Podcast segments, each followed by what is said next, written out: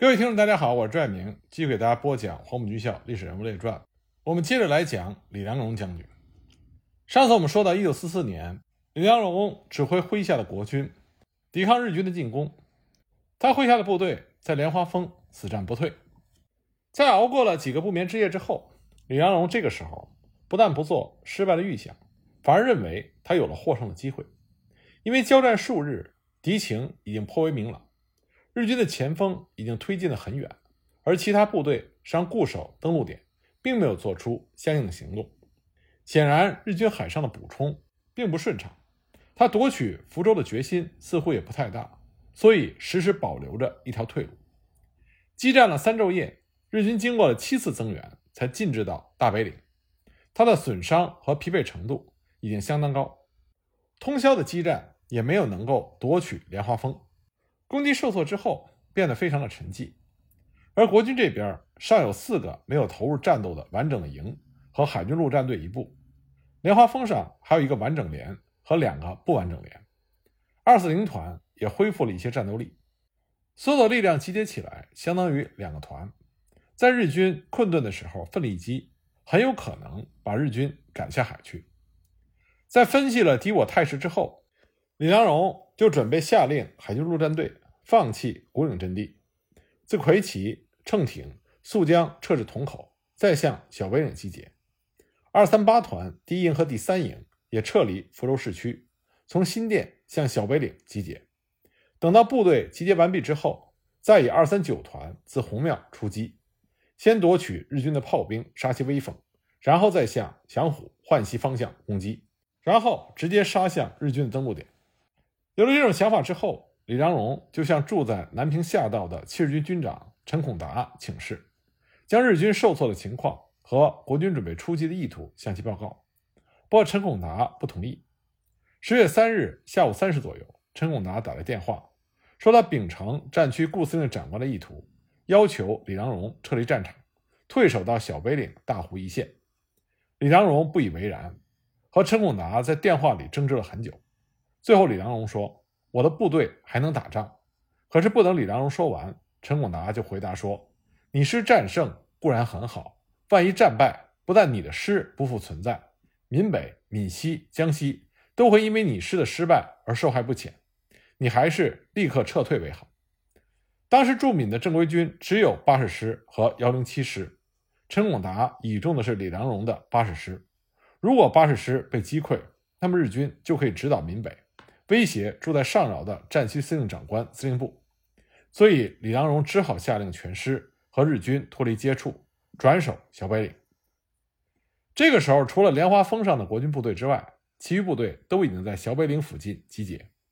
莲花峰上的国军和日军相距近的只有数十米，远的也不超过二百米。本来这是不容易撤离的，但撤离的时候，日军居然毫无察觉，只在掩护部队撤到半山的时候。他们才发觉，并且进行了袭击。不过呢，国军这边没有多少损失。撤离部队先到新店集合，然后乘一路纵队向小北岭进发。一路之上也没有受到日军的袭击。足见这个时候日军也是疲惫不堪，只想进入福州进行休整。日军呢也没有敢再向小北岭进攻，只是下山进入福州。这一天是一九四四年十月四日。当时日本共同社随军记者自福州前线。发出了一条战地消息，消息中说，皇军在福州以北九公里处遇到了重庆军顽强的抵抗。后来呢，指挥这次作战的日军的旅团长长岭喜一，他也承认，如果国军再支持一天，日军粮尽府空，就会退下海去。国军退守小北岭之后，仍然和日军保持接触，不时派出小部队袭击日军的外围据点。有一次攻占了五凤山，全歼了守敌。并且乘胜攻到了福州北门兜，一次呢又绕着山路袭击了闽江下游的闽安镇，击毙了日军一个中级指挥官，还数次袭击了出城抢掠的日军，使日军不敢越出福州西东北郊五里之外。日军为了保全自己，曾经派出一个大队从马坑叶阳自右侧攻击小北岭，想要拔除国军的前哨阵地。那么国军凭借着熟悉地形，杀伤了日军一百多人。日军仓皇逃去，而当时日军领兵的大队长羞愤交加，在小北岭下自杀。后来双方呢互相袭击，一直对峙到日军撤出福州为止。一九四五年五月十七日，在李良荣的指挥下，八二师开始反攻福州。二三九团首先向着福州城北郊的五凤山发起攻击。该团在夜间派了五连连长薛汉英率领着该连和一部分的工兵，破坏了半山遍布的铁丝网和地雷，开辟进攻道路。但很可惜，第五连在完成任务之后被日军发觉，遭遇到日军密集火力的射击，薛汉英连长和部分工兵壮烈牺牲。薛汉英一九三九年从菲律宾回国参军。先是在学兵队受训，后来从中央军校十七期布科毕业，勇敢善战，壮烈牺牲在了胜利的曙光之前。那么攻击路线既然已经开辟，国军立刻就发起了冲锋，日军一部被歼，一部逃回了福州，国军随即就向福州发起了猛攻。五凤山一战打乱了日军的撤退计划，使之甚为震惊。日军生怕脱不了身，所以迅速放弃了福州。仓皇地向连江方向逃去。国军在十八日收复了福州。之后呢，李良荣不待整顿，就命令二三九团以一部尾追日军，大部队抄小路赶至到二三八团的拦截点前头，和该团交替拦截，以二四零团作为师的机动部队。二三八团奉命就向连江方向追击，以第二营为前卫，一天之间就赶到了连江附近。第二营在连江通往宁德的路旁埋伏，等了一个上午也没有等到日军。当时有群众来报说，有数百日军正在向八都镇行进，似乎要在那里宿营。第二营就抄小路爬山越岭赶赴八都。下午三时左右到达到八都西南，距镇上约一千多米的一个高地，在这里用望远镜就可以看到日军在八都后山的活动。第二营就以迫击炮轰断了木桥。切断了日军的退路，然后用重机枪掩护步兵进攻。日军也进行了顽抗，激战了数小时之后，国军步兵进至距离日军只有一百多米的地方。这个时候夜幕降临，日军开始反扑，以进为退，趁夜拖走。第二营按照团长的命令，迅速转移到白马河，增援二三九团。白马河是福安境内的一条较大的河流，河宽水深，是日军退却的天然障碍。日军被迫聚集在渡口，等待着搭浮桥渡河。二三九团的第一营营长杨其京率部最先赶到，立刻就与日军展开了激战。敌我双方都集中力量争夺渡口，冲锋和反冲锋交替进行。这是日军生死攸关之地，他们拼命地夺取了几个高地来掩护主力渡河。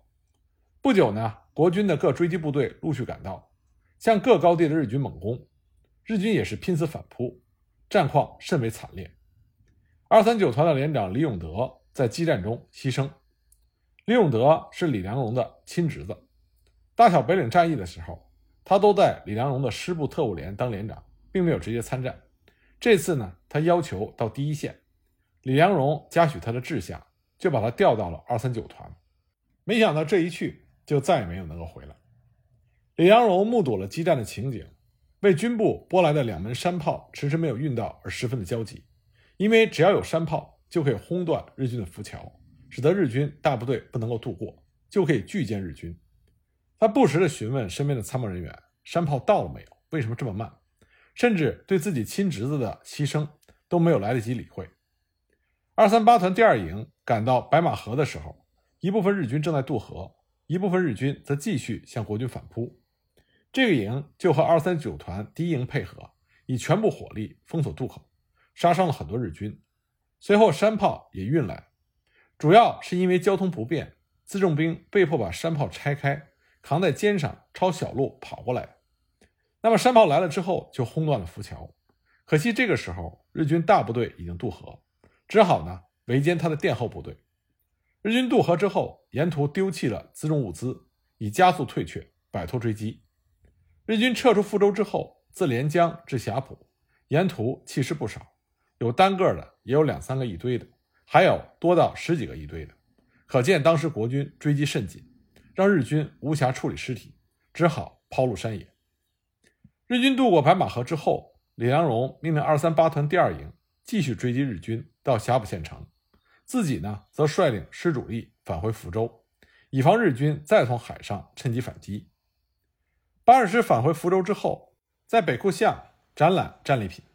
战利品中除了日军的山炮、各种步兵轻重武器以及其他军用物资之外，还有日本军人随身带着的各种物品。经过这些实物展览和战况介绍，福州群众这才得知八十师曾经英勇作战，并且因此付出了很大的代价。根据日军旅团长长岭喜一后来说，在大小北岭和白马河的这两次作战中，他们死了七百多人。不久，日本宣布无条件投降。当时八十师正在赶赴浙江的途中，李良荣奉命到杭州接受日本华东派遣军的投降。李良荣派他的师参谋主任黄达平到原来由日军所设的集中营查询有无被俘的八十师的军人，结果发现只有一个能说日语的排长还活着，其余全部被杀害。黄达平当时特意去找长林喜一，长林喜一对黄达平说：“你师的作战的确是勇敢顽强，自我参加侵华战争以来，你师堪称劲敌。大本岭战役，我军补给不足。”连旅团的补给官都被你们打死了。你是如果再支持一天，我军就有可能要退下海去。白马河战斗，我差一点被你们的炮弹炸死。我在贵国的受降典礼上，本带去了我唯一的一把军刀，想当场送给李将军，表示我的敬意。后来才知道他没有来，只好再带回来。现在请你代送给李将军，留作纪念。因为李良荣在福建抗日战场的杰出表现。他受到了陈仪和蒋介石的赏识，后来被升职为第二十八军的中将军长。一九四五年八月，抗战胜利之后，蒋介石整编部队，二十八军被改为整编二十八师。一九四六年春，由闽浙地区调往苏北，归入到徐州绥靖公署薛岳所属的战斗序列。一九四六年秋呢，李良荣在徐州绥靖公署副主任李延年的指挥下，率领着整编二十八师。配合张灵甫的整编七十四师、黄伯韬的整编二十五师、李天霞的整编八十三师、王铁汉的四十九师、李振的六十五师等部队，一起向苏北解放区展开了全面进攻。双方首先展开激战的区域就是两淮。当时薛岳是集中了五十多个旅的兵力，分三个方向向苏中、淮南、淮北和山东的鲁南解放区进行进攻。在淮南方向，国民党的嫡系部队五师、七十四师和幺七二师的主力担任攻击任务。在淮北方向呢，国军是以五个师、十个旅的兵力，自徐州、夹沟、固镇地区分三路东进，配合苏中北上的国军部队，企图占领淮安和淮阴。国军的战略意图就是要切断华中和山东的联系，达到把中国共产党的部队分割消灭的目的。国军的进攻重点是淮安和淮阴，那么这个地区正好是当时中共军队力量相对薄弱的地区。山东野战军的主力在鲁南，华中野战军的主力在苏中，两淮正好是一个空缺。当时淮南军分区仅有三个旅，总共八个团的兵力，战斗力和装备都不强，形势非常的严峻。面对这样的形势，中共中央预见到内战不可避免。在国军的行动部署尚不清楚的情况下，决定采取敌进我进的战略方针。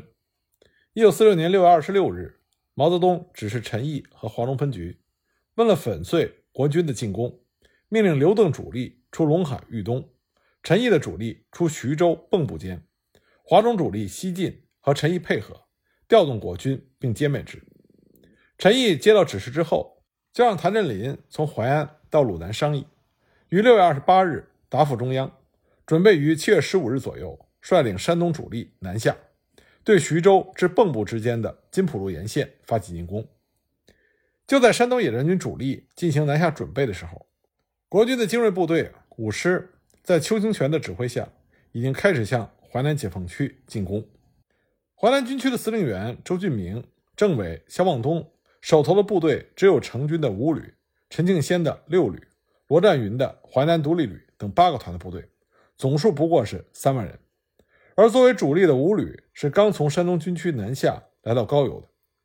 华中军区交代的任务是配合当地部队牵制七十四师，坚持淮南根据地。当获悉国军将对淮南发起进攻的情报之后，华龙军区指示周骁以六旅牵制国军五师的九十六旅，以五旅淮南独立旅在六合的东北对国军五师的四十五旅实施反突击，迫使其后退，然后消灭九十六旅。但这个计划是不切实际的。淮南解放军的人数、装备、战斗力都弱于国军。淮南部队首长对于国军五师、七十四师根本没有什么具体的了解，而作为主力部队的五旅刚到淮南，在地形不熟、准备仓促的情况下，七月十七日对进占樊家集的国军五师发起攻击。因为缺乏攻坚经验，各团动作不协调，没有能够得手，当即就撤退到了东王庙一线。国军趁机推进，二十日进达东王庙。当天下午，成军指挥五旅再次向国军五师实施反突击，但是因为淮南独立旅没有能够按时到达配合作战，五旅苦战了一夜，伤亡很大，只消灭了国军五师的两个连。而邱清泉发现解放军的主力在东王庙，所以立刻就调了九十六旅从竹镇向天长的插剑进攻，企图迂回包围解放军。淮南军区的首长一看形势严峻，所以命令部队转移，一部分守天长县城，一部分在北面待命。七月二十五日，国军再次发起进攻，国军五师的四十五旅自东王庙向天长突击，九十六旅向盱眙县城进攻。二十六日，四十五旅在强大炮火的支援下，分三路向天长县城发起了总攻。五旅十五团和国军血战了一天。连续打退了多次进攻，但是国军锐气正盛，天长的位置又突出，不利于防守，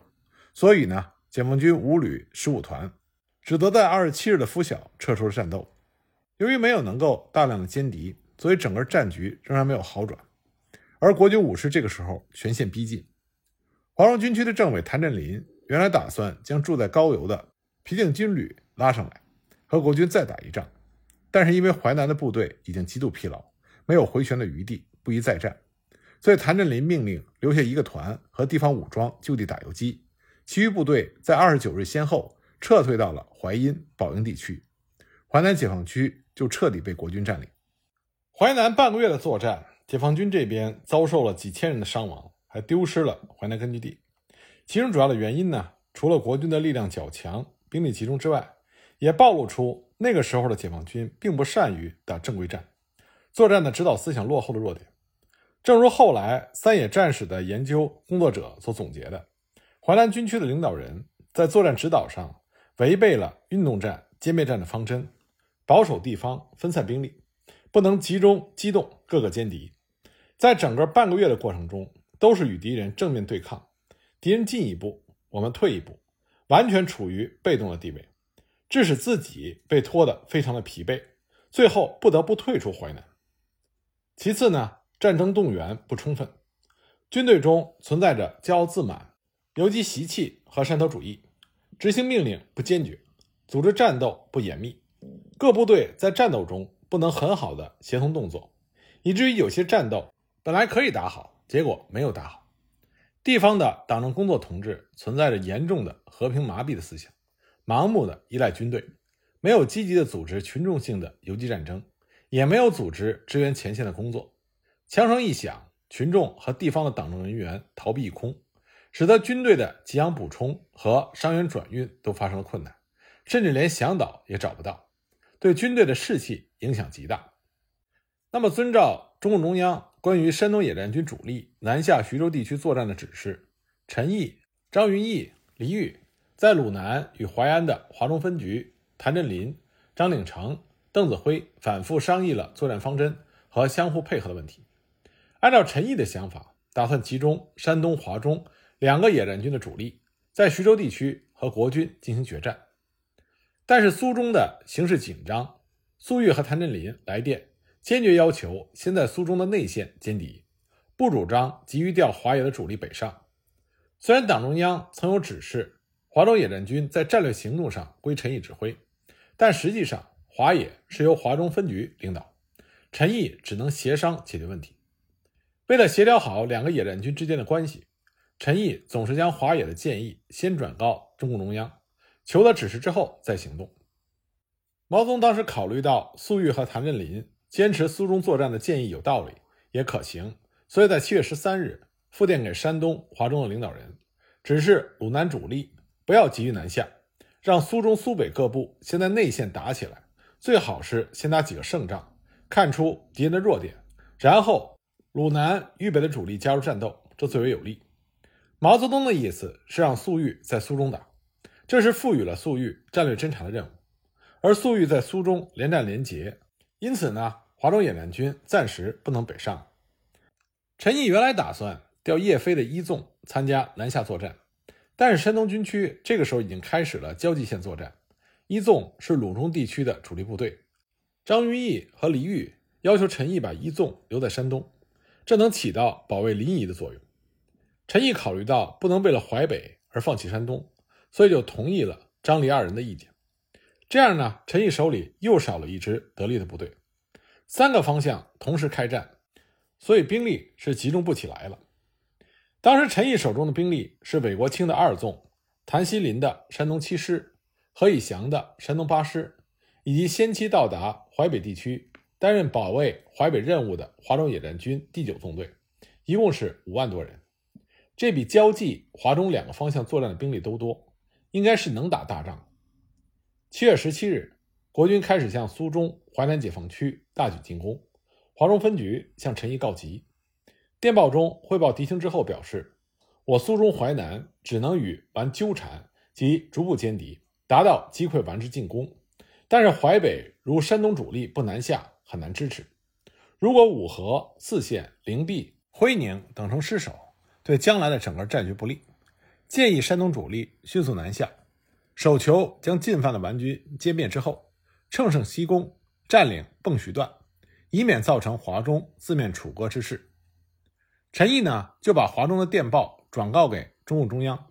他考虑到南下有几个敌人要打，究竟先打哪一个，要看敌军的行动和我军集中的情况而定。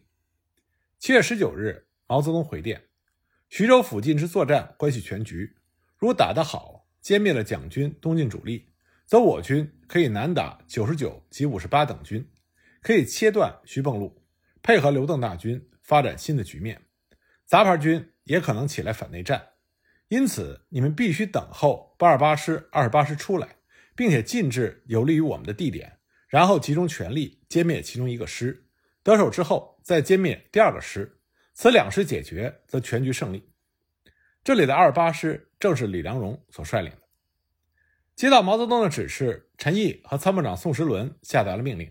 鲁南部队连夜南下。北国清指挥的二纵由台儿庄越过了陇海铁路，到达了会宁以北的古邳镇。二纵呢是最先南下的部队，他下属的四旅和九旅就隐蔽于曹八集一带寻找战机。张震率领的华中野战军九纵被华中军区调来阻击进犯淮北的国军。已经在回宁地区集结。九纵呢，虽然是新组建的部队，但是干部战士的斗志非常旺盛。在山东主力南下之前，他们在灵璧进行了四天的运动防御作战，给进攻的桂系部队以较大的杀伤，也取得了山地守备与运动防御作战的初步经验。那么，从徐州方向进攻淮北解放区的国军部队兵分三路，平行推进，先打哪一路呢？陈毅和宋时轮原来决定打击位置最突出的左路国军，也就是李良荣的二八师，另外是五十七师。那时候二纵几乎是每天夜里行军，来回运动寻找战机。正当解放军的主力向左路国军接近的时候，